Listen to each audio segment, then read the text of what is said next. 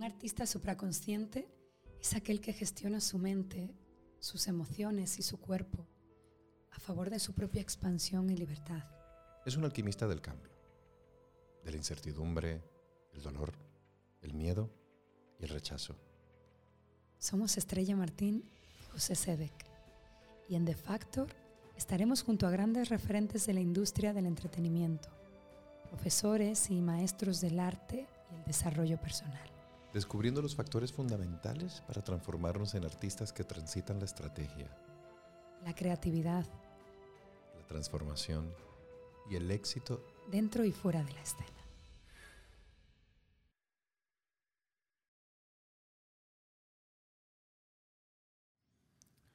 Bueno, como se pueden haber dado cuenta, hoy hemos comenzado este podcast de una forma muy especial, anclándonos en el ahora.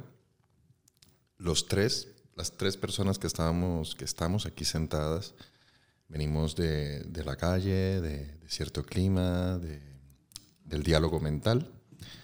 Y nuestro invitado de hoy nos ha guiado hacia la aquí y la hora a través de lo que él denomina respiración total.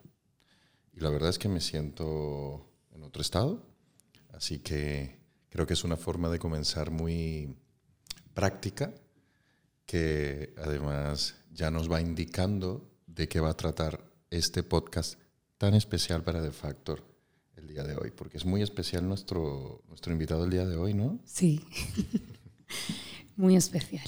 Yo soy Estrella Martín Y yo soy José Sedek. y hoy estamos con Tony Ram. ¿Qué tal? Muchas tal? gracias por vuestra invitación. Muchas gracias a ti. Tony es escritor, creador, profesor de yoga, pilates y meditación. También es un estudioso de la imaginación y la conciencia y él se considera un buscador. Y es muchas más cosas y por eso siempre nos gusta preguntar al invitado quién es Tony para Tony.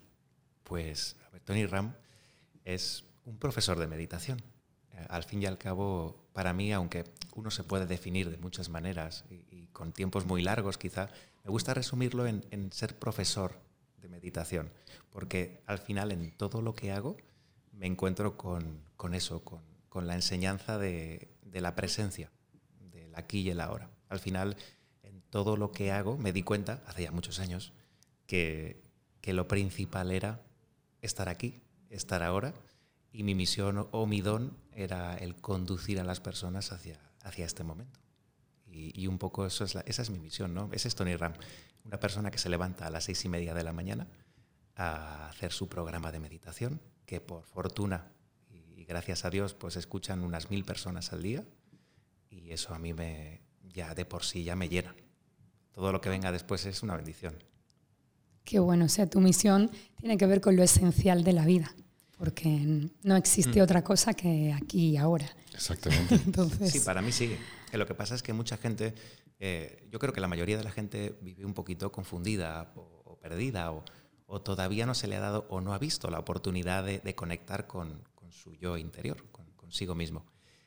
Y quizá las personas como yo pues están ahí, eh, no, no obligamos a nada, simplemente estamos ahí e invitamos, acompañamos a que otras personas se sumen a, a- a esa aventura de descubrirse a uno mismo. Y ahí estamos, ¿no? Estamos todos los días insistiendo para que, para que las personas al final tengan esa opción y puedan pues, conocerse a ellas, mis- a ellas mismas. El objetivo es ese, que, que cada uno se conozca. Claro. ¿dónde encontramos tu programa? Pues en todas partes, fíjate, Vale. ahí sí. No hay excusas para... nos aseguramos de que, de que el programa esté eh, de lunes a miércoles. El programa está en Spotify, en iTunes, en YouTube, en Google Podcast, en, en, en iBox, en, en todas las plataformas de podcast. Y después los jueves y los viernes hacemos unos programas más extensos que ya están en la comunidad para la gente que, que, pues, quiere un ir un poco más allá. Aquí estamos en, en Espacio Mindfulness, que es, que es mi programa y la comunidad de meditadores.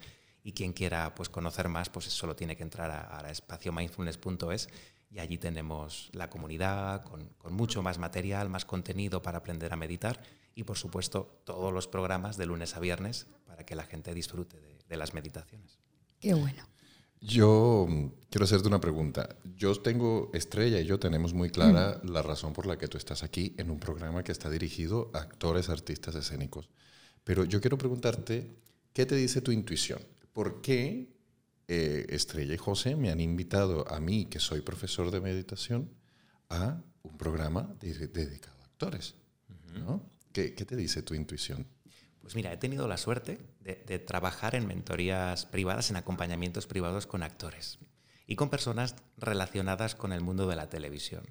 Y entonces creo que tengo fácil respuesta. A ver.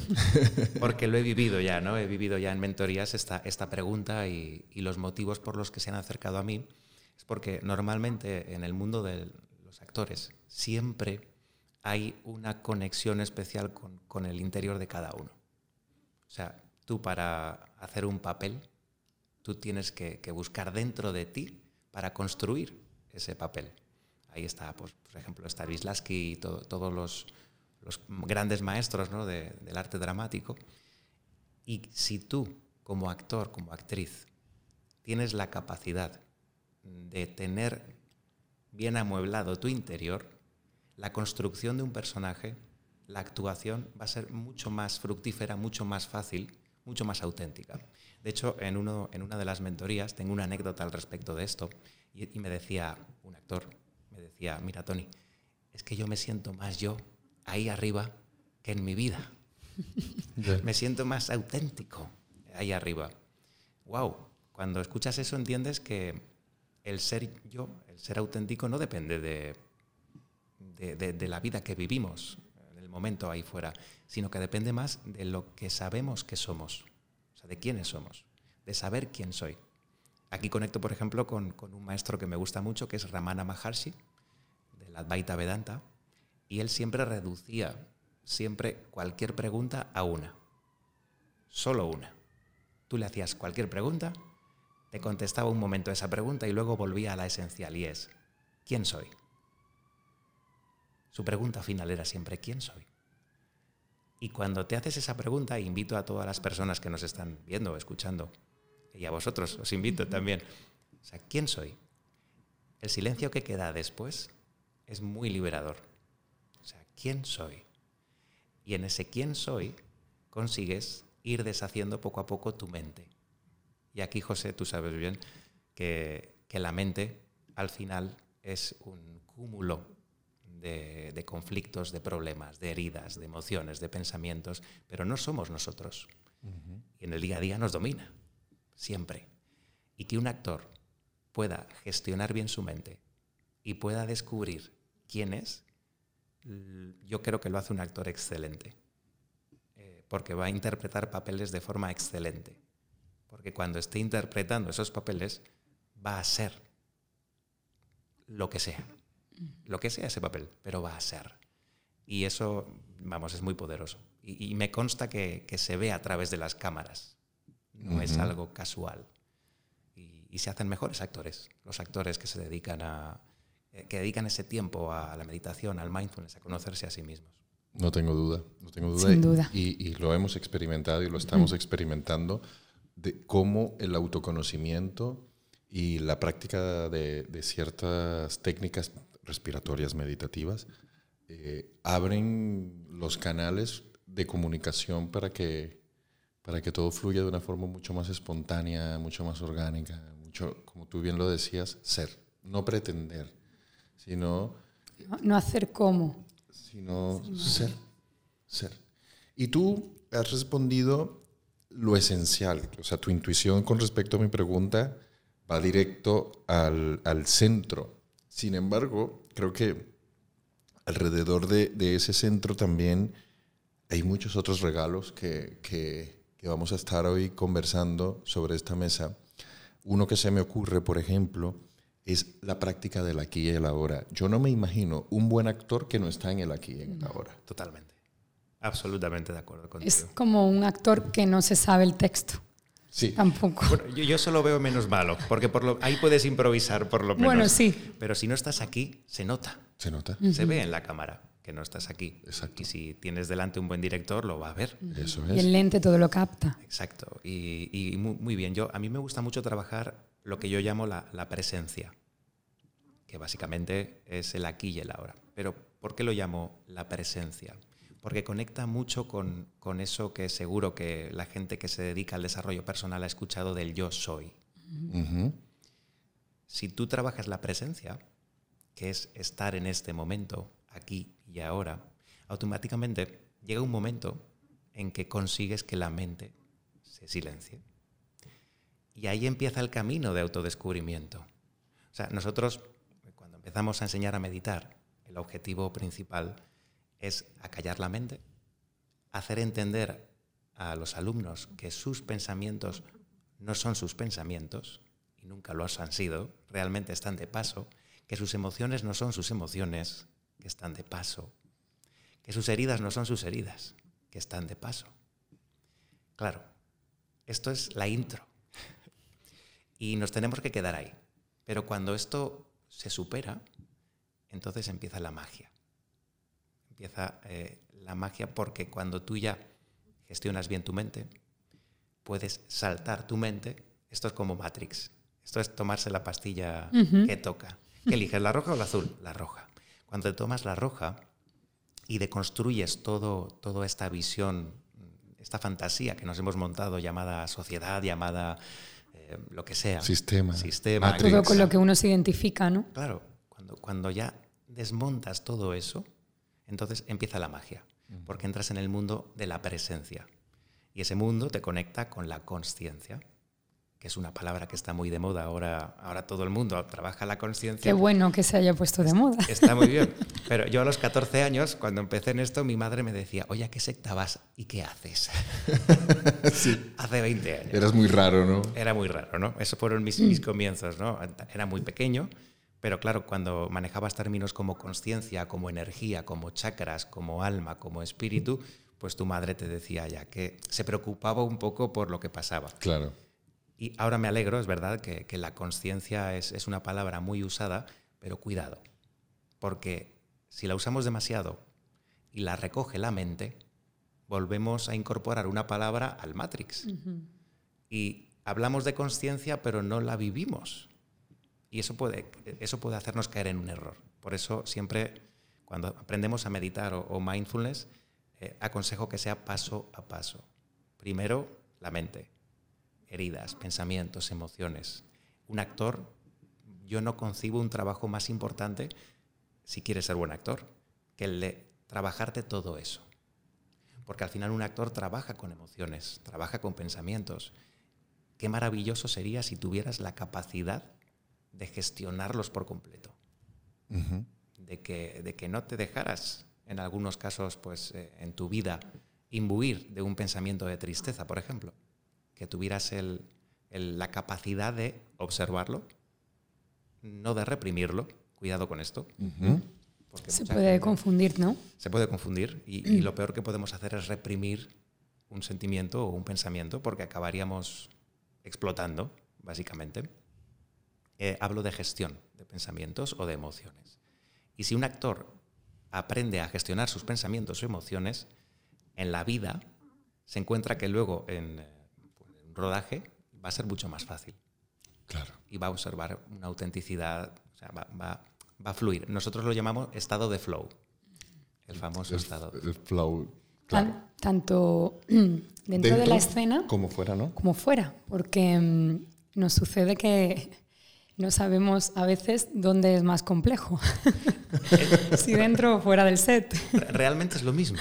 sí, es un reflejo. bueno, Joe Dispensa eh, que trabaja mucho este tema, eh, ya incide muchas veces que el, para el cerebro, algo que, te parece realidad y algo que puede ser mentira, para tu cerebro es lo mismo.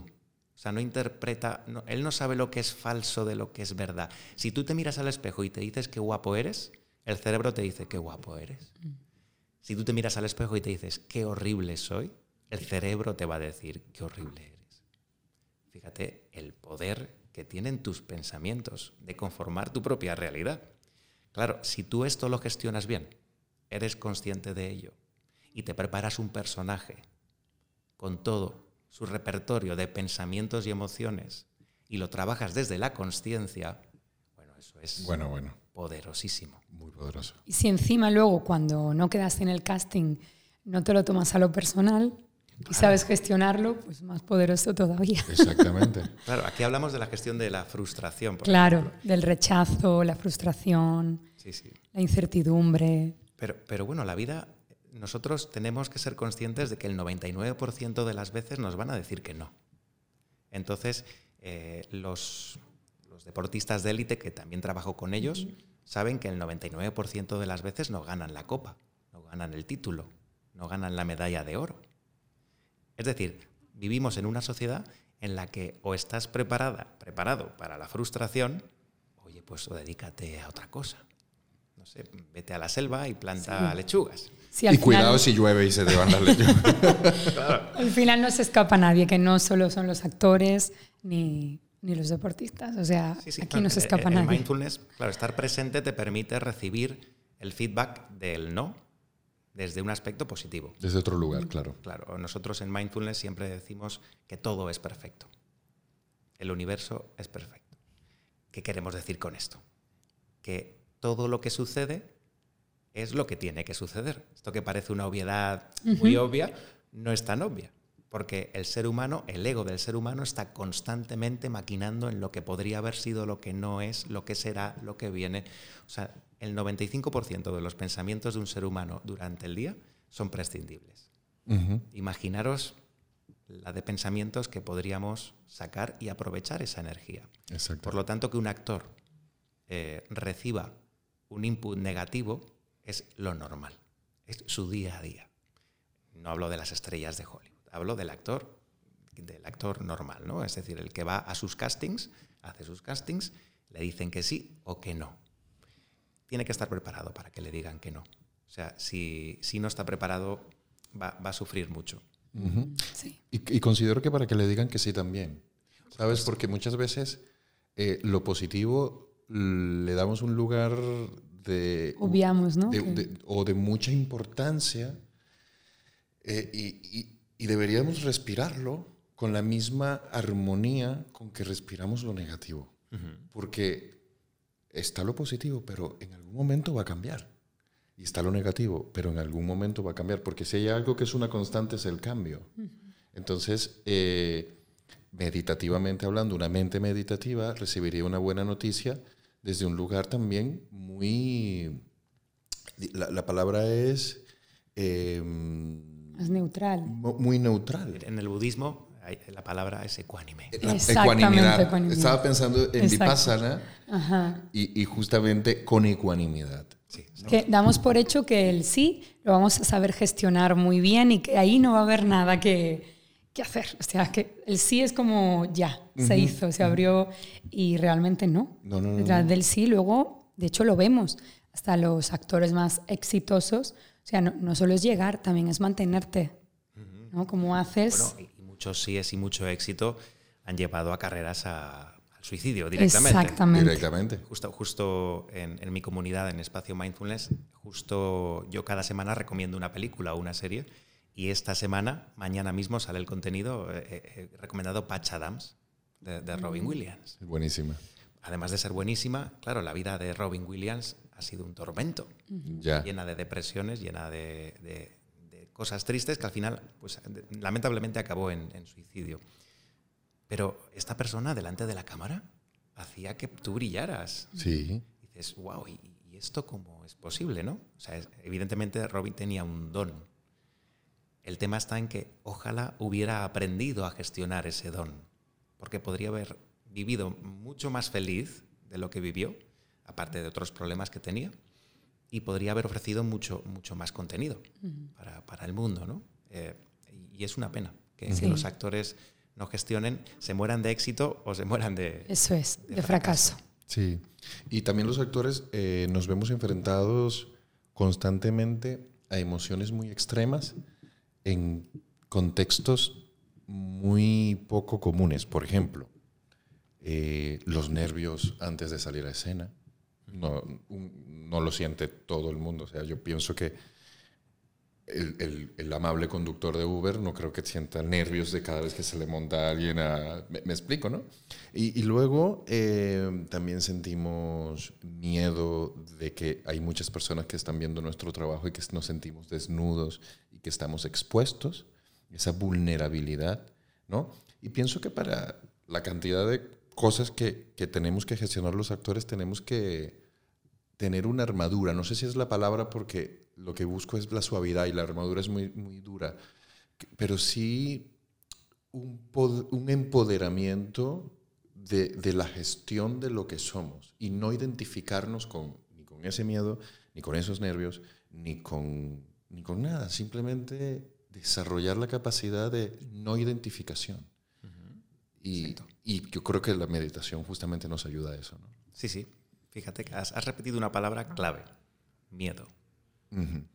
y, y, un actor no se libra de que cuando va a hacer algo nuevo, pues tenga miedo. Es, está claro, ¿no? Eso, eso es evidente. Pero si conseguimos que ese actor no viva la situación que está viviendo con expectativas, el miedo desaparece, te lo garantizo. ¿Y cómo no? ¿Y, y cómo conseguimos que el actor uh -huh. viva sin expectativas, viviendo en el presente? Porque las expectativas están en el, en el futuro. futuro. Uh -huh. Y la ansiedad está en el futuro.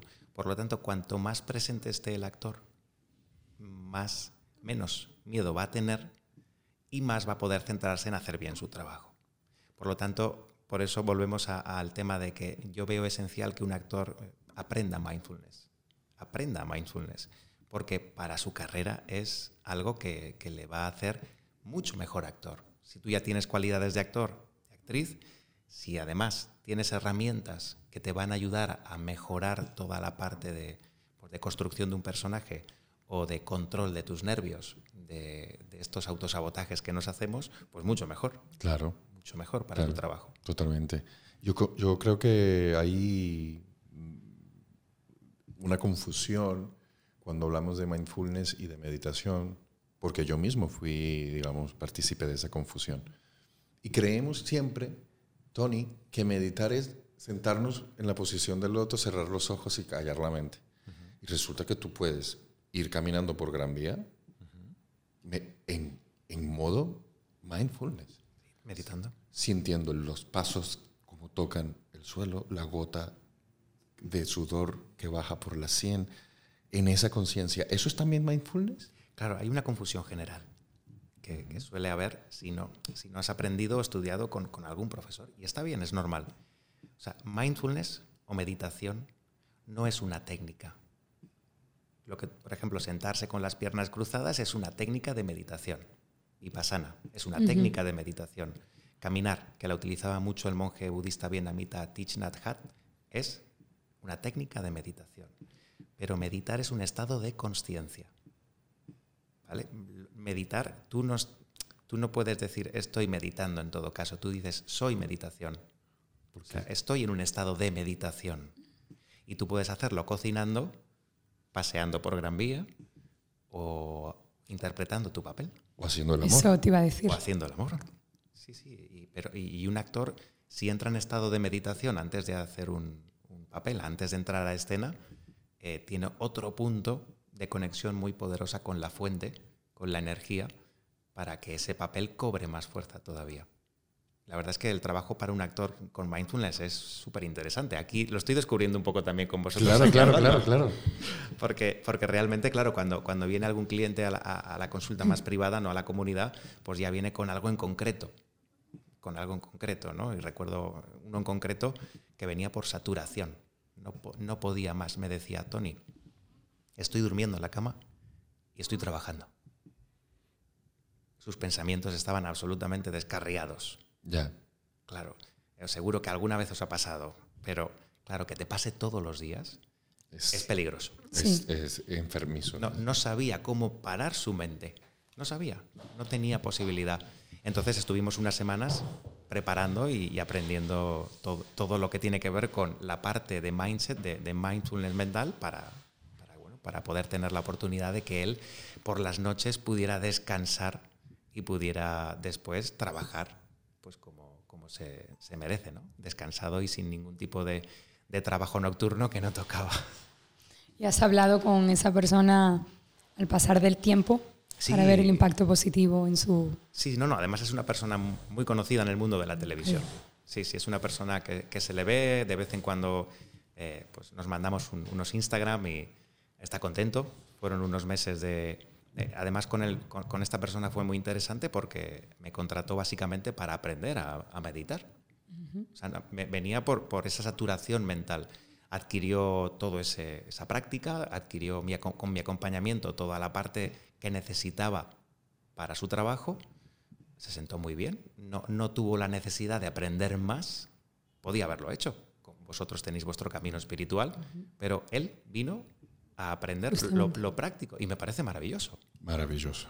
Eh, o sea, ya una persona con la conciencia te ve y dice, creo que me puede ayudar esta persona, que te contacte, que sepa que, le puedes ayudar, que, recoja las herramientas adecuadas y siga su camino. Y las aplique. Y las aplique. Bueno, y por lo que ya veo y me dice, las aplica, es maravilloso. Tú has hecho un buen trabajo, la persona ha recogido lo que necesita en esta vida, en este momento, del, mindfulness, y es una bendición. que a veces también eh, profundizar hasta donde uno necesite o quiera o esté preparado, ¿no? Totalmente. Porque también en toda esta New Age que estamos, también parece a veces que si no eres eh, casi iluminado, este, no sabes vivir, ¿no? es como... O eres Buda o tú no estás en onda. Pues os voy a decir algo. Nadie está obligado a iluminarse. es así. Total. Nadie, está obligado. Eh, está obligado a vivir una vida auténtica. Eso es. Eso sí que mm, la palabra obligado no me gusta. Pero, pero si, oye, si has nacido, si estás aquí, ¿por, qué no vas, por qué no conectar con tu esencia? Es una propuesta. O sea, si estás escuchando esto, no es casualidad. O sea, si estás aquí, si has nacido, si todavía no has encontrado eso que te motiva, siempre estás a tiempo. O sea, yo he mentorizado personas de 83 años. Estás a tiempo. Qué lindo. Por lo tanto, vamos a, hacerlo. ¿Y cómo se hace? Haciéndolo. O sea, no hay que empezar por ninguna parte. En, una película en El Guerrero Pacífico, que por cierto la recomiendo mucho, el, protagonista dice, ¿y por dónde empiezo? Y, el que hace de maestro dice, no hay que empezar, hay, que hacer, simplemente hay que tomar acción. ¿Cómo? Bueno, pues en este caso este hombre tuvo la sensación de que necesitaba este aprendizaje para, para poder vivir mejor y trabajar mejor, le ayudó y sigue su camino. Y lo que decíamos, nadie está obligado a iluminarse en este camino. O sea, de hecho, me parece que hoy, hoy más que nunca tenemos la capacidad de hacer nuestros propios caminos de aprendizaje. Y de esto habla mucho Joseph Campbell, que es un mitólogo muy, muy recomendado, por cierto, de leer. Y Joseph Campbell habla de mitología creativa, que el siguiente paso a las religiones y a las filosofías que vienen de Oriente es que cada cual, con todo lo que hay, se haga su camino. Qué maravilla. Y esto es una maravilla. Totalmente. Y además que solo hay que estar abierto, o sea, dices, quiero y, se te abren los caminos. Sí, sí, Más hoy en día con toda la información que hay. Y llegan los regalos desde donde no te lo imaginabas tampoco, ¿no? Claro, porque ahora has abierto tu percepción y entonces puedes ver lo que antes no veías. Que además yo siempre digo que todo está ahí.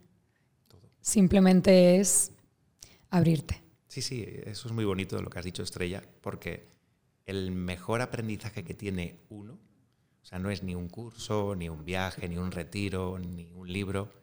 Eres tú. O sea, todo lo que te hace falta para, para aprender y para crecer está ya aquí. Está dentro de ti. La paciencia que uno tiene que tener de la observación y del trabajo interior. Pero es, está todo ahí.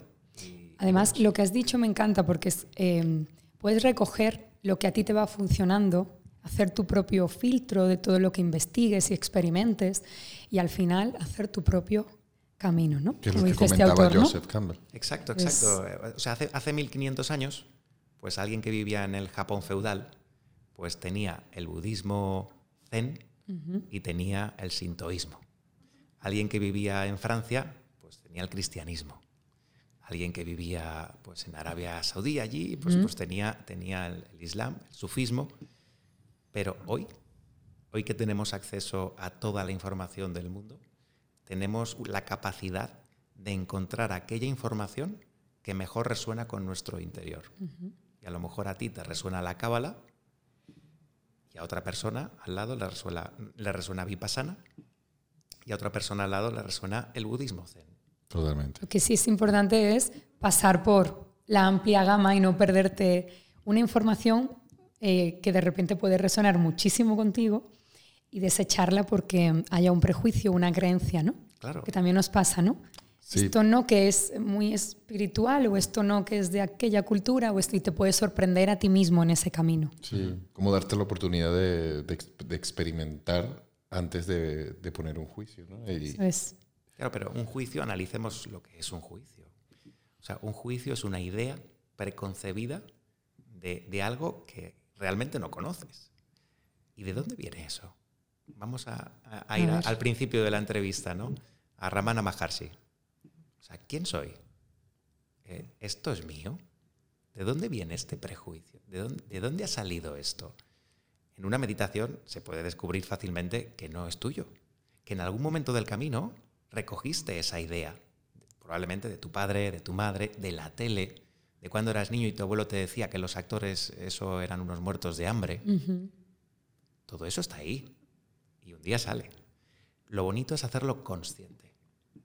Claro, si tienes un padre que cuando llegas a tu casa y le dices, papá, me han dado un papel, y lo primero que te dices, ¿cuánto te pagan? Pues eso, eso hace mella. Claro. Eso hace mella. Entonces, toda esta parte de- del mindfulness, eh, del- de, la meditación, te va a permitir que todo eso sane y tú puedas sentirte liberado de, de elegir conscientemente sin juicios. Claro, un juicio siempre, si escucháis a alguien enjuiciar algo, sabéis que hay, hay algo detrás que lo limita. Un pensamiento, una experiencia anterior, y eso tiene que sanarlo. Pero lo tiene que hacer él, no tú. No tú. Es más, Cuidado con, cuidado con decir quién tiene que sanar el que. Bueno, Eso es muy peligroso. Eso es otro juicio. total. Exacto. que tú pienses que otra persona tiene que sanar. Quiere es- decir que es- tú también. no, no, que, no, no, el ot- el otro no lo sé, pero tú seguro. Tú seguro. El otro no lo sé, pero tú seguro. Claro, porque tú estás juzgando en ese momento a una persona. claro. O sea, una persona que, que te hace algo, viene y te hace algo. Y tú ya lo juzgas que sea, es bueno o es malo lo que te ha hecho. Si es bueno, la persona es buena. Si te ha hecho algo malo, la persona es mala. Pero fíjate, estás juzgando un hecho. Y ese hecho, tú no sabes hacia dónde te va a llevar. Hay un cuento muy bonito eh, de la tradición taoísta, que por no extenderme mucho, Tú extiéndete todo lo que quieras. Tony. es un cuento muy clarificador al respecto de esto. De hecho, se podría hacer hasta un corto de cine con este cuento. A ver, A ver. a ver, director. A ver, a ver, a ver. A ver. Pero, pero bueno, lo podríamos actualizar a, a- a la época de hoy. Pero, ¿Me pero- estás cobrando los derechos? yo- no, yo no.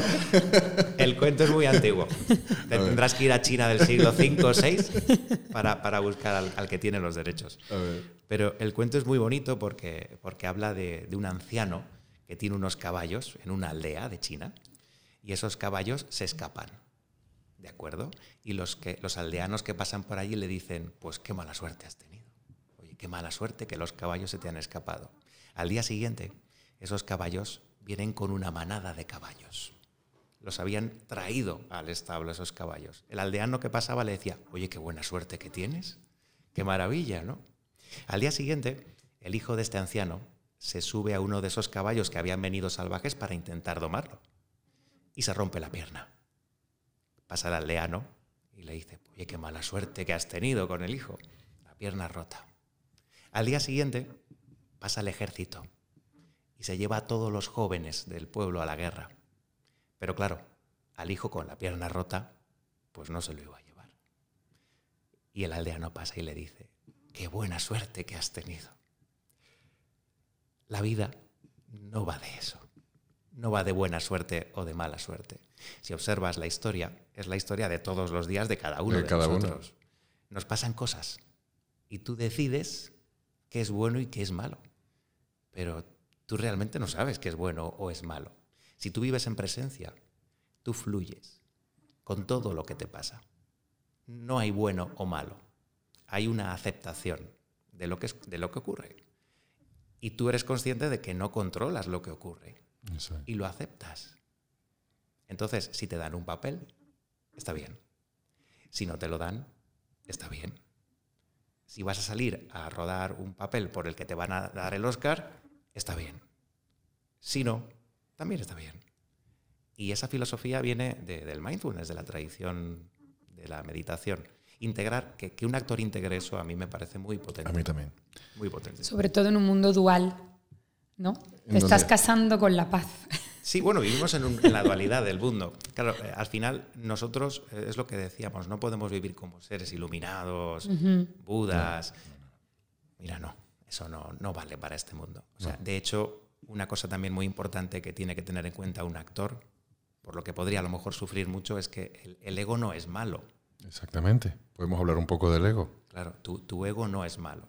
Sea, que tú seas un actor conocido y, y tengas un ego que se reconoce, no es malo. Que hay gente que sufre por ser famosa. Digo, no, no es malo. otra, cosa es que los demás no estén preparados, tú seas Michael Jackson. Bueno, mira, Dani Rovira habló de esto en vuestro primer Estaba pensando justo en, nuestra conversación con Dani. Salía y, eh, pues tenía que ir con la gorra, oculto, porque la gente de alrededor no estaba preparada para ver a un personaje famoso. Porque la gente de alrededor que está dormida ve ese personaje famoso como algo inalcanzable y de repente lo tiene al lado. Pero claro, Dani, que ya es una persona despierta, eh, al final tiene que lidiar con, toda esa inconsciencia que le rodea.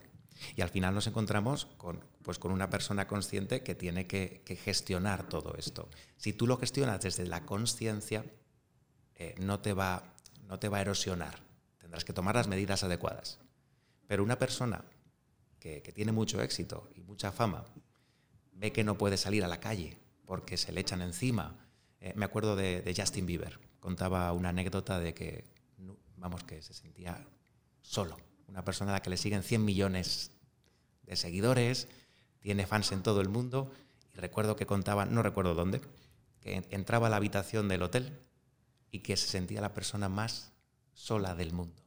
¡Wow! una mala gestión de tu fama, claro. de tu éxito. Porque si tú te rodeas de personas luminosas, buenas, nutritivas, que te suman, es muy difícil que te sientas solo.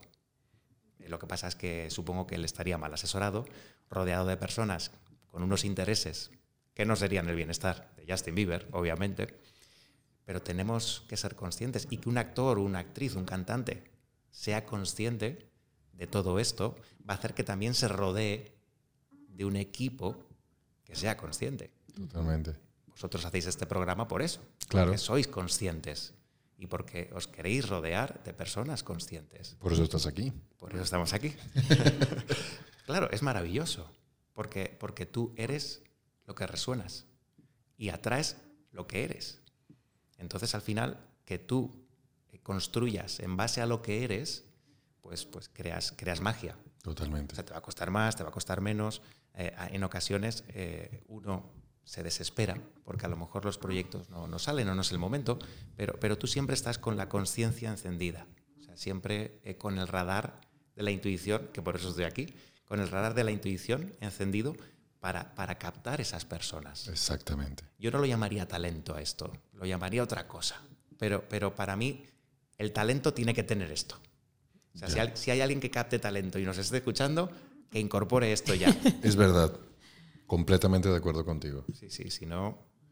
Sabes que hay algo muy curioso que, se me está ocurriendo en este momento y es que hemos estado hablando de, varios temas, pero esencialmente de meditación y de todos los beneficios que puede traer a, la, a nuestro oficio como artistas.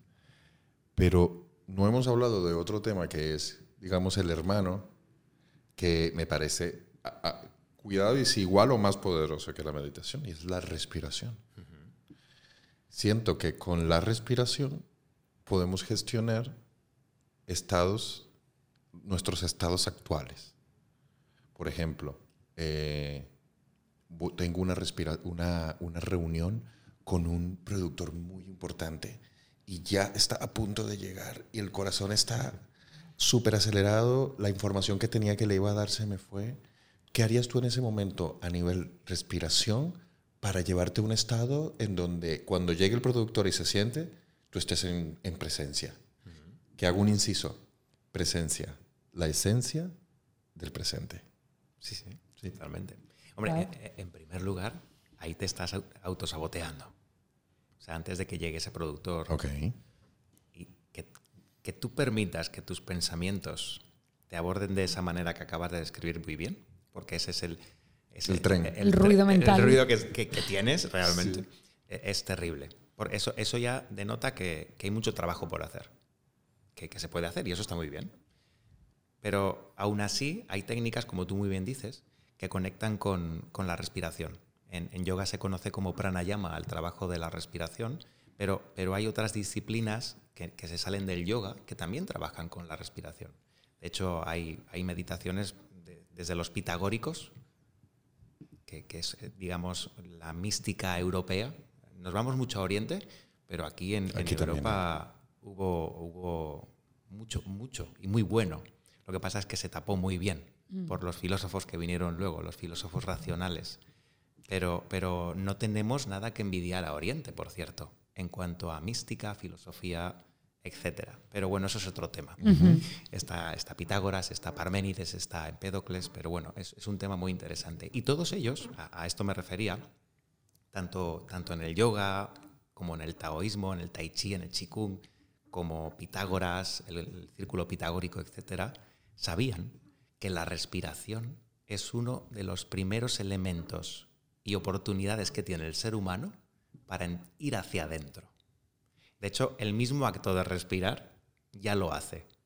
Inspiras y vas hacia adentro, exhalas y conectas con el universo. Este método de, de meditación o, o de conciencia es uno de los más efectivos en cualquier momento. Porque cuando tú notas tu mente dispersa, tu mente está, eh, no sé, en China, eh, o viene el productor y te pones nervioso, vas a not- si, si- si eres capaz de retomar tu conciencia, verás que tu, tu respiración está agitada, Ok. o por lo menos no está sincronizada. O sea, siempre que hay, eh, esto, esto se ve siempre, siempre que hay estado, un estado de agitación mental, la respiración va mal. Ok. Entonces, sabiendo esto, tú puedes gestionar tu respiración, ¿vale? En ese momento en concreto, por ejemplo, ahora podemos dar algún ejercicio para que tu mente se calme. Y tu mente, cuando se calma, sentirás que tu respiración está sincronizada y que hagas lo que hagas en ese momento, sea recibir a un productor o, bueno, o salir a escena, lo vas a hacer con una conciencia mucho mejor, o sea, mucho más en el presente, por lo tanto, todo lo que hagas, sea lo que sea, va a ser mucho mejor. Y va a ser fiel a lo que tú te habías propuesto y a lo que tú eres y a lo que representas. Vas a dar lo mejor de ti. Exactamente. Yo no digo que te van a dar el Oscar, Pero lo eso- mejor de ti. Eso depende ya del trabajo de actor, que por cierto es muy duro y Ajá. tenéis que aprender mucho y formaros mucho, pero, pero vamos, que vas a dar lo mejor de ti, el 100% de lo que tú eres. Y, y eso ya... Por lo menos no vas a tener un factor en contra. Claro, Yo a veces me he descubierto en apnea, cuando hay mucho ruido mental. muy bien. Es, un- es una tendencia de- del, del descentramiento. O sea, te das cuenta de que no estás respirando. Sí, yo digo, pero bueno. Totalmente. O, o- o cuando estás hablando, por ejemplo, imagínate que ahora te viene Steven Spielberg aquí y te pones nervioso y estás hablando y te das cuenta de que te has llenado tanto de aire que, que no puedes seguir hablando. O te has vaciado tanto de aire que no puedes seguir hablando. Te has olvidado de ti, de tu respiración. La apnea es otro, otro caso. Sí. Claro, pero fijaros, esto conecta siempre, la respiración y la mente están conectadas. Si tú practicas pranayama o ejercicios de respiración, vas a tener la oportunidad de que tu mente esté mucho más centrada. Y esto, claro, a lo mejor en, en el tema actoral más, más normal no se trabaja, pero si os vais a los cantantes de ópera, tienen un trabajazo absolutamente brutal. Y aquí tienen la suerte de tener grandes maestras y maestros de, de voz. Y estos maestros y maestras de voz sí que se han preocupado de estudiar todo esto. O sea, a niveles que yo he visto absolutamente maravillosos. Pero no todo el mundo tiene esa oportunidad, ¿no? Claro. No todo el mundo es cantante eh, y- o canta ópera. Claro. Pero claro, la gente que interpreta y además canta en ópera, por ejemplo, todo el tema de la respiración lo tienen súper trabajado. Por lo tanto, tienen una ventaja sobre un actor que trabaja, bueno, pues trabaja más a nivel de, de actuación más normal, Y, bueno, pues es fácil de, revertir, simplemente hay que tener la intención de aprender. Y la respiración además es que la buena gestión de la respiración te puede cambiar una experiencia a otra de una manera brutal. Porque es que no paro de pensar, por ejemplo, en el parto. O sea, parir con una buena gestión de respiración a no, son dos partos diferentes. O sea, es como, y pongo ese ejemplo porque lo he vivido y porque es de, los, de las experiencias más potentes que puede tener un ser humano. Entonces es como, y además en las clases de preparación, lo primero que te dicen, ¿verdad? O sea, como... Entonces, pongo ese ejemplo porque es que cualquiera, o sea... Es que justo hace dos días estaba hablando con un ginecólogo amigo mío que estábamos hablando de eso precisamente. Y hay una respiración que se llama la respiración de fuego o del fuelle en pranayama, que es una respiración muy, muy repetitiva. O sea, que se, expulsa muy fuerte el aire y se inhala eh, por, por, digamos, reflejo del diafragma. Y es una respiración muy parecida a las que se utilizan en ginecología en el tema del parto. Mira. Y, no, no, es casualidad, no es casualidad que, ese tipo de respiraciones y los efectos que tienen provoquen, por ejemplo, e, en, este caso en concreto, pues que, el cuerpo se relaje, que te calmes, que los nervios desaparezcan, que tus pensamientos se asienten y que puedas pues, ofrecer lo mejor de ti, dando a luz o actuando, da igual, lo que sea. Sí, sí, sí. Pero, que des lo mejor de ti. Eso es. A ver, lo sea lo que sea. Entra, entra ahorita un tío por la puerta y me dice, José, en tres minutos sales. Y se escucha afuera los aplausos de que ya estoy a punto de salir. ¿Qué, respiración harías? Bueno, en este, en este caso, por ejemplo, eh, hay, yo he visto muchas cosas. ¿vale? Por ejemplo, recuerdo un actor, de, eh, bueno, un speaker también muy conocido, que antes de saltar, de saltar al escenario, salta en colchoneta. y sin parar. Se pone a saltar en una colchoneta y cuando... Tony Robbins lo hace. Estaba pensando en Tony Robbins. Y, y, en y ya ves, el tipo ha salido a los mejores escenarios con cientos de miles de personas. La cama elástica, ¿verdad? Y, cada show no, no, puede faltar su colchoneta. Sí, es, una exigencia que él pide para... Es su método. Eh, otros actores, por ejemplo, se encierran en su camerino unos minutos y hacen una, una meditación, yo lo llamo meditación, es un, un centramiento. O sea, silencio absoluto y se quedan en, en, su, en su centro y siempre hay alguien que, de producción o realización que es el momento, entonces ya sabes que no le puedes decir nada más. Va a lo que va. Hay otros que, directamente utilizan, aquí conectamos con la respiración.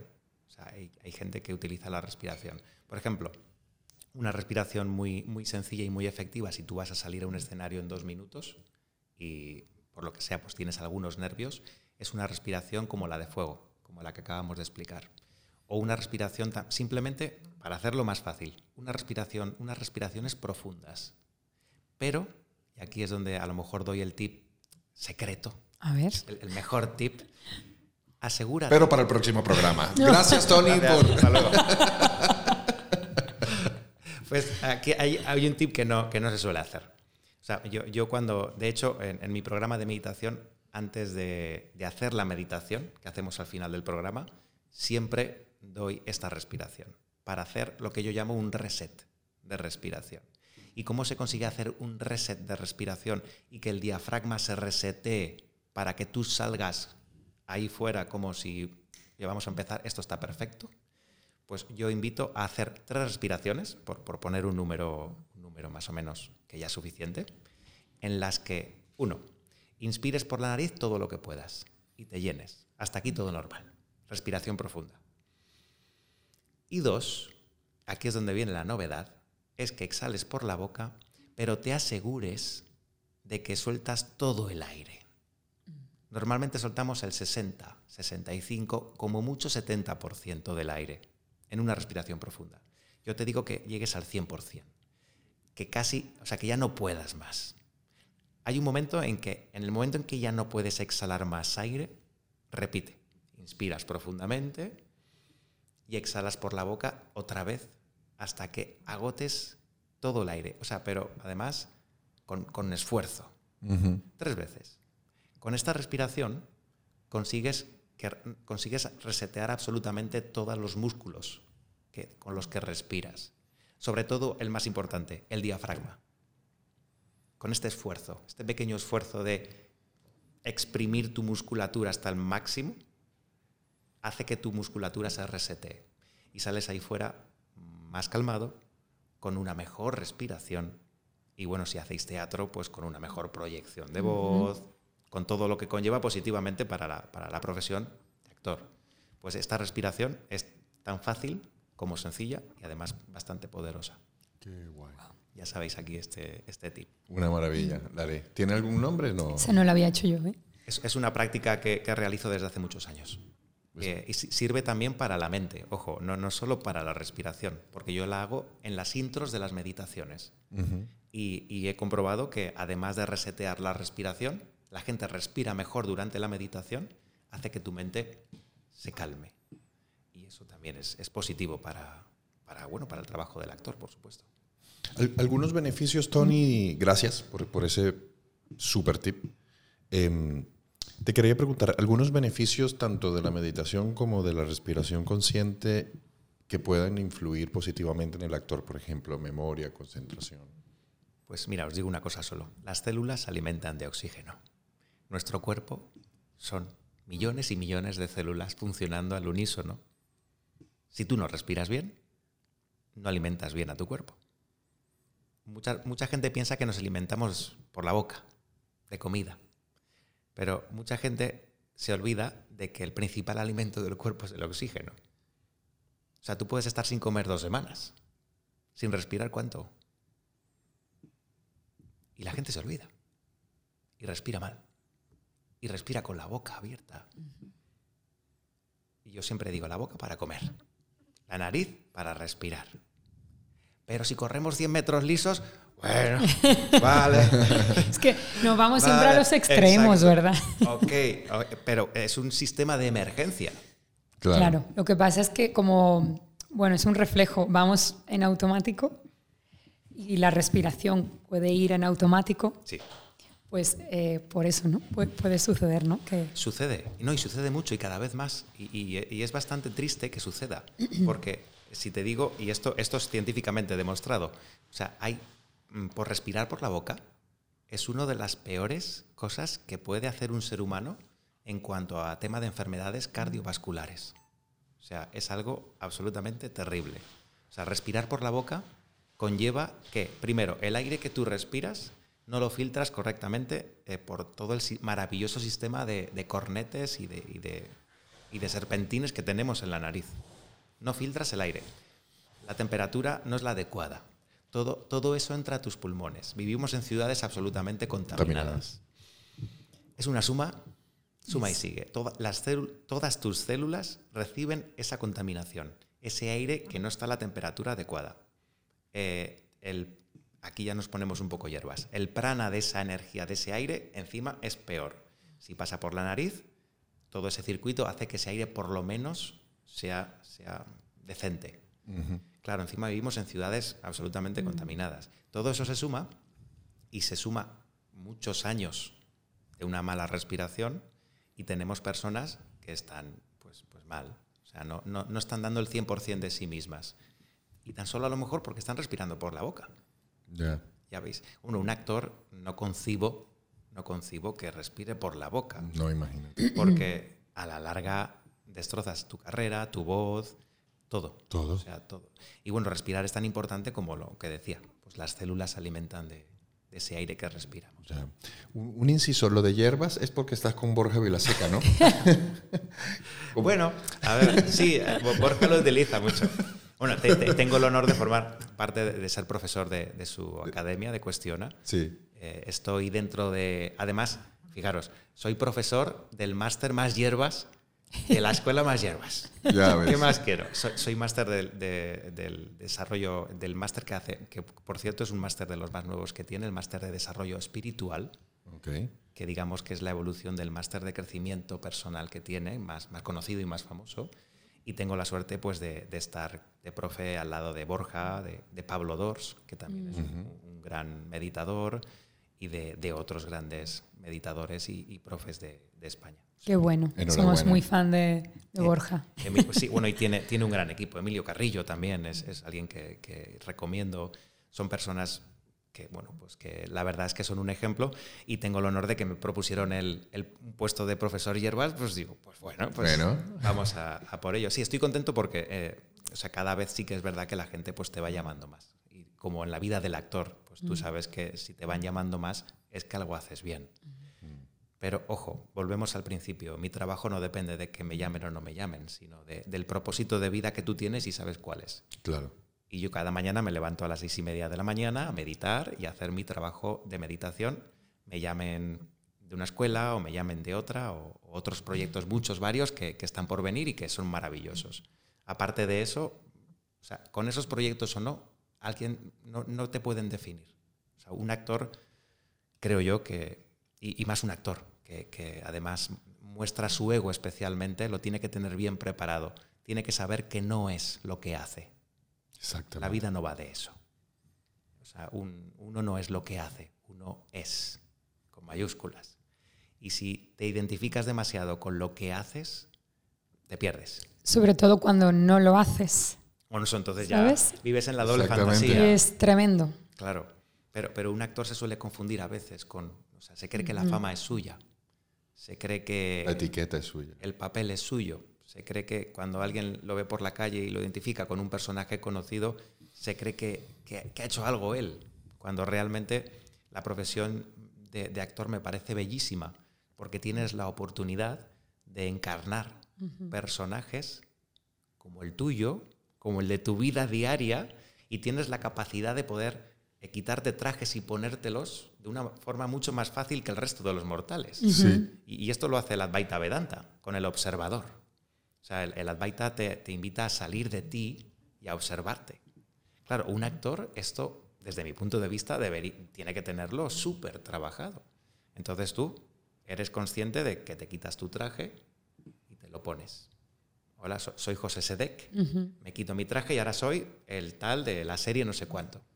Y me quito mi traje y me pongo el otro. Claro, un actor que desarrolla conscientemente esta habilidad, en el fondo me parece eh, una suerte, porque tiene más fácil saber quién es. Porque como te vas cambiando de traje todos los días, Claro. lo que eres es lo que queda en todos ellos, esos personajes. Y- lo que hay detrás de ellos. Y lo que hay detrás es tu conciencia. Eres conciencia, que, que es lo que te conecta al universo al fin y al cabo. Claro. Y eso es maravilloso. Y aprendes a identificar tu propio personaje sin Eso es. identificarte con él. Claro, pero si, si es que esto va de personajes. Total. O sea, la vida, la Sí, vida sí. somos todos un personaje. Jugando un juego. Claro, es un juego de máscaras. Sí. Lo bonito es que puedas elegir la máscara, que sea una máscara agradable, una máscara bonita hacia el mundo, que te la puedas quitar cuando estás en tu casa y que simplemente seas y cuando salgas de tu casa, pues te pongas la máscara, oye, que, tenga una sonrisa, que, que dé buen rollo, que tenga buena energía. Eso lo puedes hacer tú. O sea, uno se la construye, pero que sepas que es tu máscara que no que tengamos cuidado de no identificarnos en exceso con el personaje, porque si no acabamos creyéndonos el personaje. Eso y esto es. en la actuación a veces ha pasado, ¿no? O sea, eh, y no, Y no ha llevado por buen mal. camino a esos actores, por ejemplo, ¿no? no, no, claro, hay actores que, que que piensan que a lo mejor son el personaje que interpretan. Y, y bueno, no sé, hay personajes muy, muy, muy famosos, pues, no sé, la serie Friends, por ejemplo, ¿no? Mítica serie. Los personajes que habían en esa serie, cuando salían a la calle, eran los personajes de Friends. O sea, no- Ya. mucha gente los, los llamaba incluso por, por sus personajes de Sí. Friends. No, no conocían el nombre real de las personas. Eso hay que estar muy preparado como actor para, para mm, soportar ese peso, esa responsabilidad, Sí. sin caer pues, en, en, bueno, pues, en errores que se pueden evitar pues, con, con todo este tema del trabajo de la conciencia que se, que se tiene en mindfulness. Totalmente. Yo creo que una herramienta muy poderosa de éxito, porque te escuchaba diciendo, bueno, yo formo parte de este equipo, pero en realidad yo me sigo levantando por las mañanas, hago mi trabajo, es la congruencia. Yo creo que eso es lo que más nos puede llevar lejos, lo que para ti sea lejos, porque se nos olvida muchas veces, ¿no? Quiero esto, esto, esto y esto, pero ¿qué haces en tu día a día? cada minuto de tu día en congruencia para, para eso, ¿no? Nos pasa a los actores que a veces mm, se nos olvida y estamos en un sueño, en un deseo, en un perseguir algo y a veces no entrenamos como debiéramos, a veces no tenemos, por ejemplo, un material como el que debiéramos, no, no meditamos, no nos autoconocemos. Total, o simplemente ni siquiera nos sentimos como lo que queremos ser. O no pensamos como eso que queremos ser. Y entonces no hay una congruencia porque dices, quiero eh, tener muchos personajes, pero no te sientes merecedor de ellos, por ejemplo. O, no sabes cómo podrías afrontar algunos de ellos, ¿no? Eh, no, porque no tienes las herramientas, entonces, claro, estás muy distante, estás muy distante. Total. Yo prefiero que, antes del deseo esté el trabajo y que el trabajo traerá como consecuencia algo que ni siquiera sabías que deseabas, ¿sabes? Claro, pero no ser coherente tiene que ver con el ego. O sea, no, ser coherente con, con, uno mismo. Y lo que pasa es que básicamente la mayoría de las personas no se conocen, no, no saben quiénes son porque no ha habido un momento, y más en la vida de hoy, que, que, es una locura, que, no para. Eh, está... todo, o sea, si no hay una historia nueva ya, no hay un post nuevo ya. Es una velocidad, ¿verdad? Es una velocidad terrible, pero esa velocidad no permite que detengamos el, ciclo de pensamientos. Entonces, no puede haber coherencia, porque somos fragmentos de otros egos. O sea, no sabemos quiénes somos. La, gente normalmente vive de los reflejos de los demás y vive pensando que es lo que dicen los otros que eres. Eso es el infierno. Total. O sea, si hay alguna definición de infierno, es esa. Vivir de fragmentos de egos de otros. Wow. Pero ¿por qué, no has parado a saber quién eres? Pero si tú paras y tú dices, eh, como decían en la India, neti neti, que es otra técnica de meditación, que eh, neti significa esto no. O sea, neti neti es esto no soy, esto no soy, es una técnica de desidentificación. ¿Vale? Digamos que en la India utilizaban esto para desapegarte de lo que tú piensas que eres.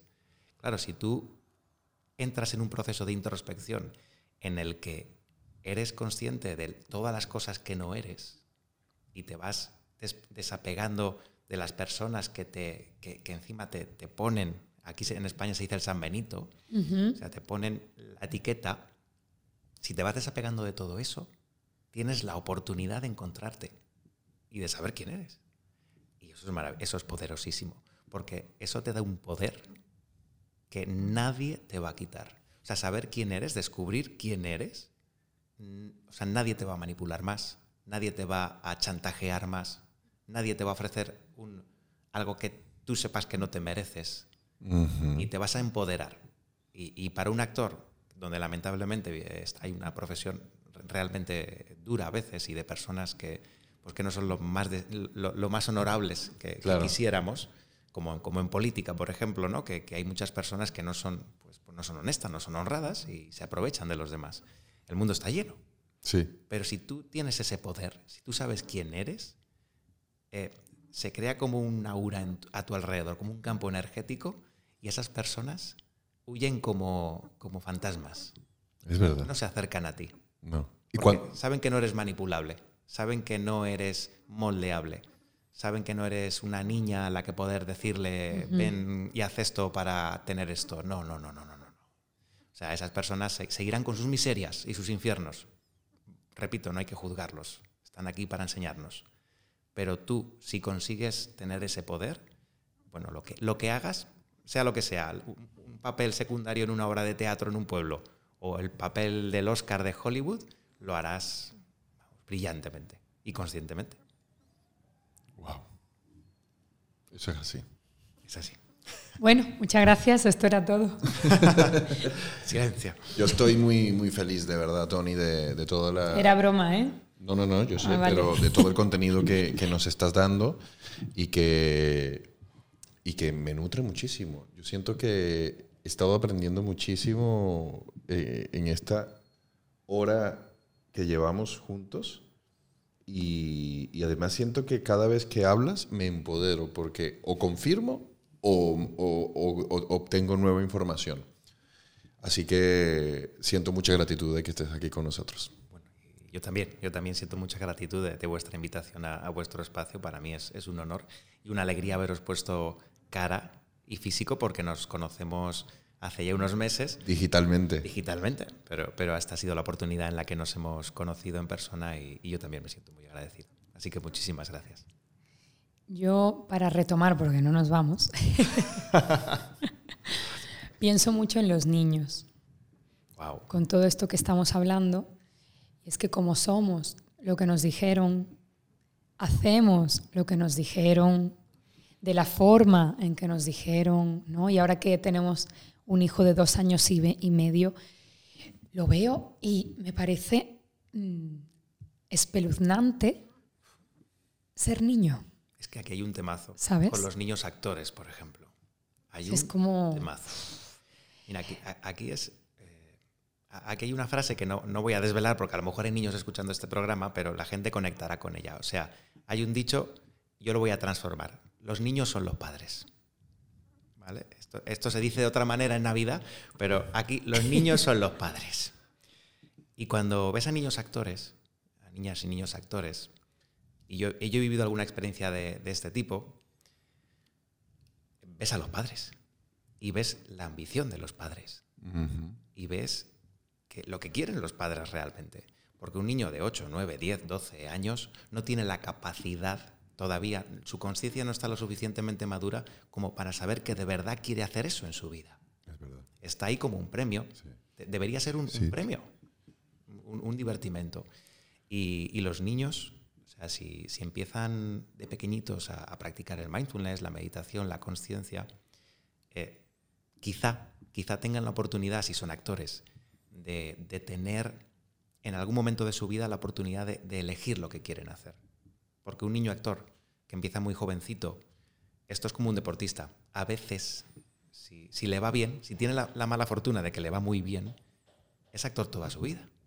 Y a lo mejor quería ser veterinaria. Y vive toda su vida amargada del éxito de ser actriz. Tiene que tener la oportunidad de elegir conscientemente. Y un niño no lo puede hacer.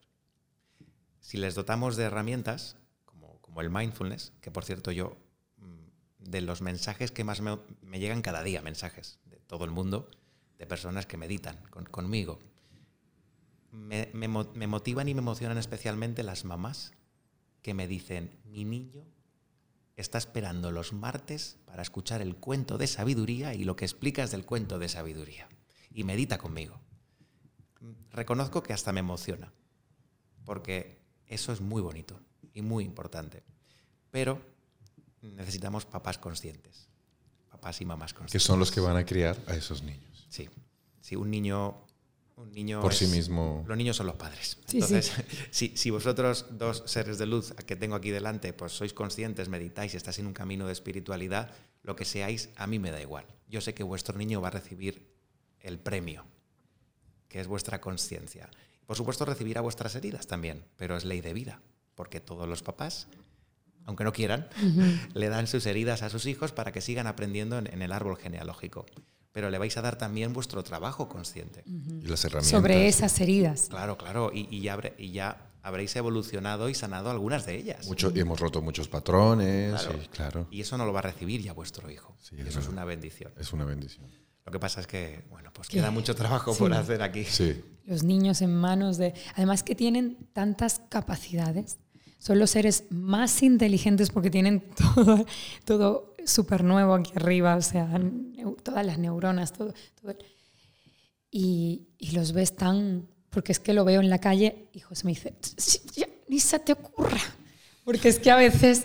Ah, ah. Sí, porque el padre le, le, está gritando al niño y ella casi que baile. Y yo digo... Ah, no puedes influir en, el, en, ese aprendizaje de, de vida. Empezando porque puede que detenga eso, pero eso es un patrón que está y viven juntos, o sea que... No sirve de nada. De nada. Ayudar en, algún, en alguna situación sin que te lo pidan. Eso también es muy importante. Sí. O sea, tú no puedes ayudar a nadie sin que te lo pidan. Es importantísimo entender esto. Incluso, diré más, eh, si tú ves a alguien que está bajando a los infiernos y tienes ganas de ayudarle, si no te lo pide, no puedes hacerlo. Tienes que permitir que esa persona baje a los infiernos. a los más oscuros, Sí, a los últimos, si es necesario. sí. Y ya me entendéis. Sí. No puedes intervenir en la decisión de esa alma, de ese aprendizaje. Si intervienes en, esa, en ese aprendizaje, estás interviniendo en el universo en una parte que a ti no te toca.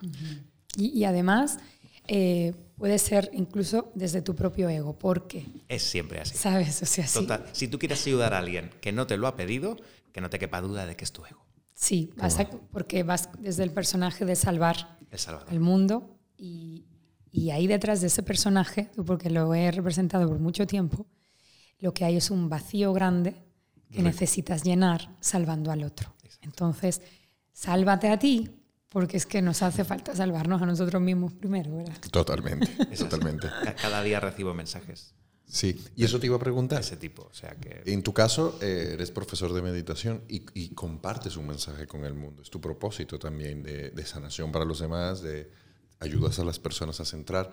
En nuestro caso, tenemos enfocado la, la interpretación eh, como un medio a través del cual las personas puedan identificarse con historias que también le ayuden a sanar. También somos comunicadores, tenemos este podcast. ¿Desde qué conciencia haces tú el trabajo sin pretender ayudar al que no te lo está pidiendo? Muy bien, retirándome. Yo os lo he hablado fuera de, micro antes, ¿no? Yo me levanto a las seis y media de la mañana, todos los días, y me siento a las siete de la mañana delante de mi estudio de radio, en directo. Y se conectan en directo pues unas 120 personas y luego el podcast lo escuchan pues es unas 800, unas mil personas al día más o menos. Yo, yo no me preparo ese programa. Yo me siento, hay, un- hay una temática cada día, eso es verdad, hay, hay una preparación, pero, pero de, de temas. Y, y a- De estructura. De estructura. Pero, pero la meditación no se prepara. Eh, por decirlo de alguna manera, la recibo y yo la transmito, pero yo soy solo un canal. Eso es. Yo intento no, no estropear lo que viene. O participar. Sí, yo, yo intento ofrecerlo de la mejor forma que sé sin intervenir, con las mejores palabras que yo, que yo puedo observar lo que, lo que recibo. E- Esa es la manera. O sea, un actor podría hacer algo parecido, es decir, ser consciente de que somos canales de transmisión, que no somos hacedores. No somos la fuente. No somos la Somos fuente. el canal. Y nunca lo seremos. Jamás. Aspiramos a ser buenos canales. De, de hecho, aspira- un- aspirar a ser un buen actor, eh, imagínate, pues es hacer buenos papeles. Imagínate que alguien quiere ser, aspirar a ser buen actor e interpreta al presidente de los Estados Unidos y lo que, y lo que él toma en cuenta es que quiere ser el presidente de los Estados Unidos. No, no, perdón. Eh, eh, el papel del presidente de los Estados Unidos. No te estamos pidiendo que seas el presidente de los Estados Unidos. Aquí, aquí es lo mismo. Yo recibo eh, esa meditación y la, la lanzo al mundo. Pero soy consciente de que no lo hago yo. Eso que, que pasa a través de mí. Entonces eh, mi ego se pone a un lado Claro. y observa.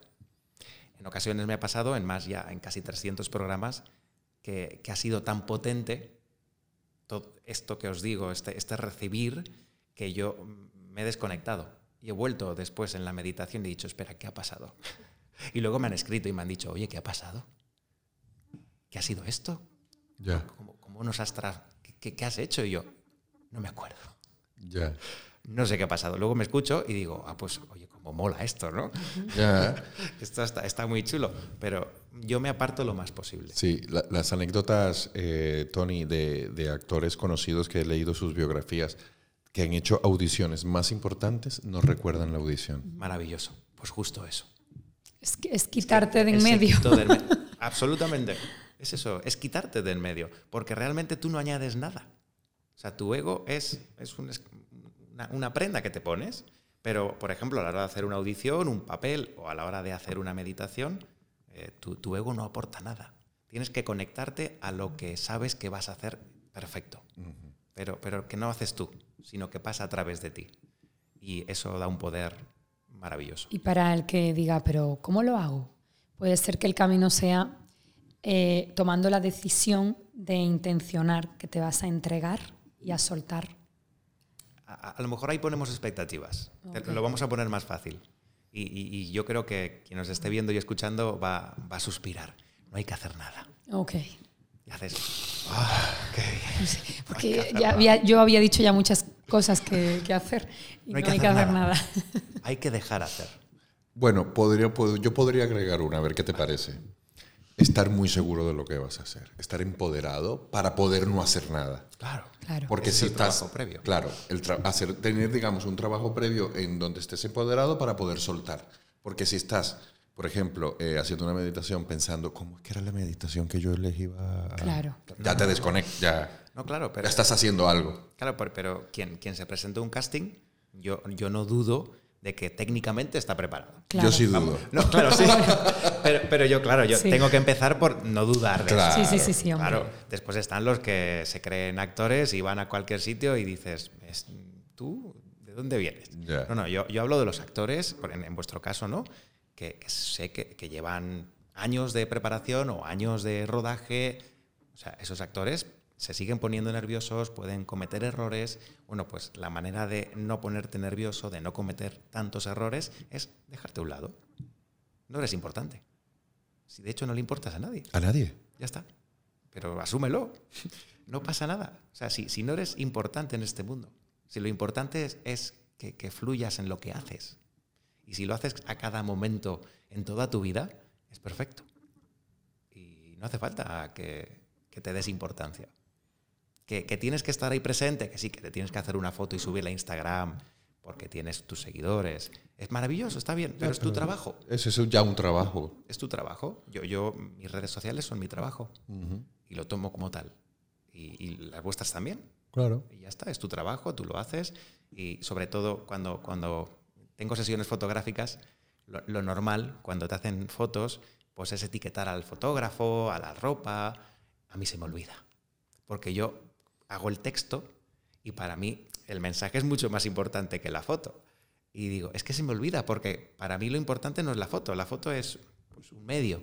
Una excusa. Para mí, eh, el, el texto, la reflexión que te estoy transmitiendo es lo que de verdad me interesa que leas la imagen, bueno, pues está bien. Oye, que te la haga un buen fotógrafo y se le haga una buena foto siempre le gusta a una persona. Pero al final es, mi trabajo. Y, lo importante es lo que te llega. Y lo que te llega no suele tener que ver contigo. Ya. Tú no eres importante. te quería preguntar sobre tus comienzos, porque, mm, eh, bueno, es algo un poco común, por suerte o por desgracia, que solemos entrar, bueno, en el desarrollo personal, en, por sufrimiento, o sea, por liberarnos del sufrimiento. Tú empezaste muy jovencito. ¿Qué, te llevó a entrar ahí? Pues como bien dices, ¿no? lo, normal es, y lo normal y, es bendito, el sufrimiento. Y si nos vamos a Buda, la primera noble, de las cuatro nobles verdades de, de Buda, la primera es, el mundo es sufrimiento. Y hay gente todavía que te dice, no, no, yo no, yo no sufro, yo no quiero sufrir. digo, pues lo siento mucho por ti, porque entonces no vas a crecer. Igual que el cuerpo de un adolescente le duele y crece, porque a todos nos ha dolido el cuerpo de adolescentes, el alma sufre y crece y se expande. Y es inevitable. Pero lo bueno que Buda no se quedó en la primera noble verdad, por suerte. Bueno, porque por suerte. O sea, el mundo es sufrimiento y se muere. digo, Todo el día quejando. no, por suerte, por suerte Buda dice el mundo es sufrimiento. Hay una manera de que ese sufrimiento llegue a su, a su extinción y después te da una, una, receta, ¿no? que son las ocho, el octuple sendero, que es, es, una receta de hace 2500 años vamos a actualizarnos. ¿vale? Esta receta la tenemos ya en libros como el, de, el del poder de la hora de Cartoul, o Habla yo dispensa de ella, personas como yo en sus programas de meditación. No hace falta que nos vayamos a Buda, que quizá a lo mejor tiene un lenguaje un poco más, más antiguo, y, no es para todos los públicos.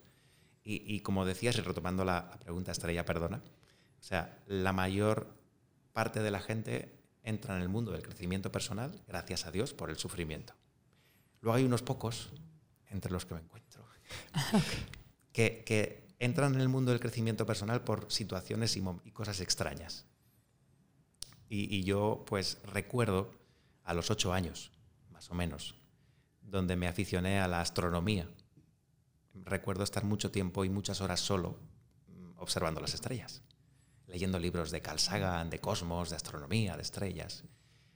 Y entre los 8 y los 14 años, no sé qué me pasó exactamente, que se desarrolló en mi interior mm, como un espacio interior, un espacio de vacío, eh, un espacio que me preguntaba qué era, ¿Eso, qué es? Y a los 14 años llegó a, mis manos un libro sobre Buda y leí sobre budismo y dije, mamá mía, ¿esto qué es? Esto, es como con la sensación de que eh, me había estado esperando toda mi vida para encontrar eso. Y a partir de ese momento fue imparable. Es verdad que mi época, mi noche oscura del alma, como se conoce, ¿no? Fue, fue en esa época de adolescente, porque tenía muchas más preguntas que respuestas. En mi entorno no, no se, no se bebía, no se vivía la mística o, la filosofía. Y tuve que, bueno, pues, pues buscar, buscar mucho, buscar mucho. Y empecé a, aprender a meditar, empecé a estudiar muchas más filosofías que el budismo. Eh, eh, bueno, ya prácticamente todas las mitologías del mundo, que para mí son, son también filosofía y meditación. Al final, bueno, pues me encontré en una carrera que hice a medida desde los 14 años en la que, en la que bueno, pues bebí de todas las fuentes que encontraba para encontrar aquello que, que a mí me motivara. Y, me encontré pues estudiando sufismo, budismo, cristianismo, judaísmo, zoroastrismo, sintoísmo, budismo zen, budismo tibetano. Bueno, me encontré en, en una, en una expansión de conciencia que ya no, no tuvo límites, ¿no? no tuvo freno. Ni marcha atrás.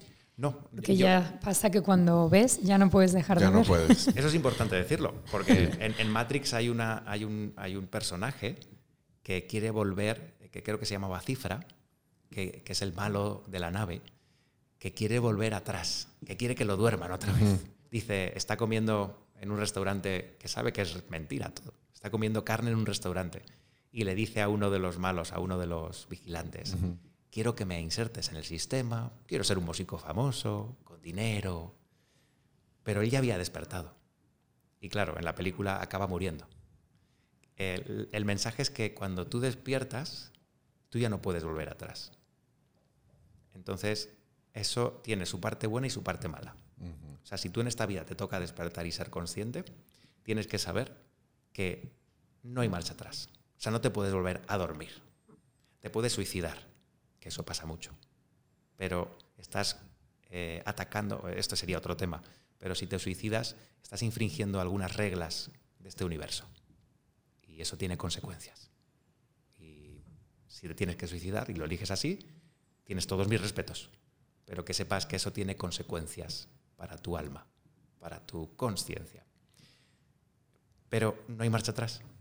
O sea que lo mejor que puedes hacer si despiertas, y es mi consejo, es ponerte las pilas, observar todo lo que, lo que hay en tu interior de heridas, de creencias limitantes, de autosabotajes. Todo eso es tu camino, tu mapa. O sea, si, alguien quiere encontrar su mapa de aprendizajes de la vida, que se mire un espejo. No hace falta que se vaya a Bali. No hace falta que busque al profesor más raro del mundo, de lo que sea. No, ya. Que te mires al espejo y, y empieces poco a poco. O sea, eh, yo sé que a veces esto puede ser muy, muy duro. Hay gente que pues, pues puede caer en la medicación, puede caer en, estados depresivos, etcétera, pero, pero al final lo que tenemos es que ser conscientes de que empezar este camino de conciencia no tiene marcha atrás. Así es. Y despertar para ti, o sea, ese primer clic sería darse cuenta.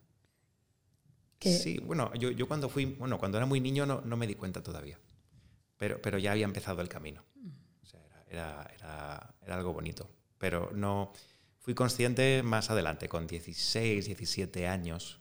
Ahí ya fui más consciente del camino que había tomado y de las decisiones que estaba tomando. Pero a los 14, 13 años todavía no había, estaba aprendiendo. Pues estaba aprendiendo mis primeras meditaciones, a, a, meditar formalmente, pues con las piernas sentado, cruzado. Hay que pasar por ahí. Claro. Para, para comprender que meditar no es eso exactamente. Claro. Pero, pero bueno, muy bien. O sea, la, verdad es que no. Yo no soy, cuando salgo a hacer un speech o, a una ponencia, no soy de los que dice, me cambió la vida, tuve un accidente, resucité, o, dejé la empresa a los 25 años y cambió mi vida. Pues no. Lo mío fue mucho más normal. Bueno, bueno normal entre comillas. Entre comillas. Eh, hombre, después con los años uno descubre que, que aunque no tuve maestros físicos, ni guías físicos, hay otro plano, hay otros planos que están ahí, otros mundos intermedios, si queremos llamarles, donde hay maestros y guías que te apoyan y te soportan y te acompañan. Y mi, aprendizaje va por ahí. Y va por ahí. Mira. Bueno, Tony, ahora sí tenemos que lamentablemente dejar hasta aquí, pero eh, te informo aquí delante de todos que este no es la única vez que vas a estar aquí con nosotros. Encantado, ya lo sabéis. Eso no se lo habías dicho a nadie. No. bueno, bueno, bueno. Bueno, pues que sepáis que para mí ha sido un honor y estoy muy agradecido de, de acompañaros y, y en otro momento, por supuesto, pues otro ratito de charla. Encantado, ya sabéis, era un placer. Qué maravilla. Qué maravilla. Yo, ¿sabes qué, qué me ha encantado? Que desprendes una frecuencia, una energía, una, luz. una sensación, una luz que te lleva a la calma. Pues ¿Vale? Y eso, digo, mira, ¿qué más prueba podemos tener? Yo que lo estoy aquí viviendo, de todo el trabajo que haces, ¿no? Sí, total. Y ahí está la congruencia. Es simplemente estar a tu lado para entenderlo. Claro. ¿Sabes? Es como llega de forma inconsciente o consciente. Sí. Y pues bueno. Para, para, mí es un honor estar presente cuando tú tienes esa sensación, porque yo la, la, la, presencio. O sea, no, no, no, tiene que ver conmigo, sino con la resonancia que hay entre nosotros. Por lo tanto, para mí también es un privilegio encontrarme con seres de luz como vosotros y disfrutar de esa frecuencia estáis viviendo y experimentando como yo. Gracias. Muchísimas gracias. Siempre nos gusta que cierre el invitado. Sí, nos gustaría que cerraras con... Eh, una reflexión o... Sí, con, con, una reflexión, pero si es dirigida a los actores, mejor. Una palabra, una frase que te haya resuelto toda tu vida. Un cuento. Un, un... cuento o una, lo que tú quieras. Bueno, pues hombre, dirigiéndome directamente a, los actores, la verdad es que es, un honor, en primer lugar, haber estado aquí dirigiéndome a, todo un grupo que, además me encanta porque yo también en su época eh, hice mis cositas de actor. no lo hemos mencionado, pero... pero... fue... Y bueno, de hecho me queda un muy buen recuerdo de, toda esa experiencia que viví. Tenéis una vida muy dura, con mucha incertidumbre. Y sinceramente, la invitación a que, a que todo el mundo que trabaja en, el mundo de la actuación, del, paso hacia, hacia una vida más consciente, les ayudaría mm, a, pues a, vivir mejor, más tranquilos y a tener un trabajo más, consciente. O sea, que, pudieran tener una carrera profesional más consciente y, no, no, con tanto miedo, incertidumbres y, demás. Por lo tanto, mi invitación desde aquí a, que todos los actores que estén escuchando este, este podcast que, se sumen a, ese crecimiento personal, a ese despertar de la conciencia, para que bueno, pues puedan disfrutar de, un privilegio de profesión que me parece de forma consciente. Perfecto. Así lo haremos, chicos, chicas. Muchísimas gracias, Tony.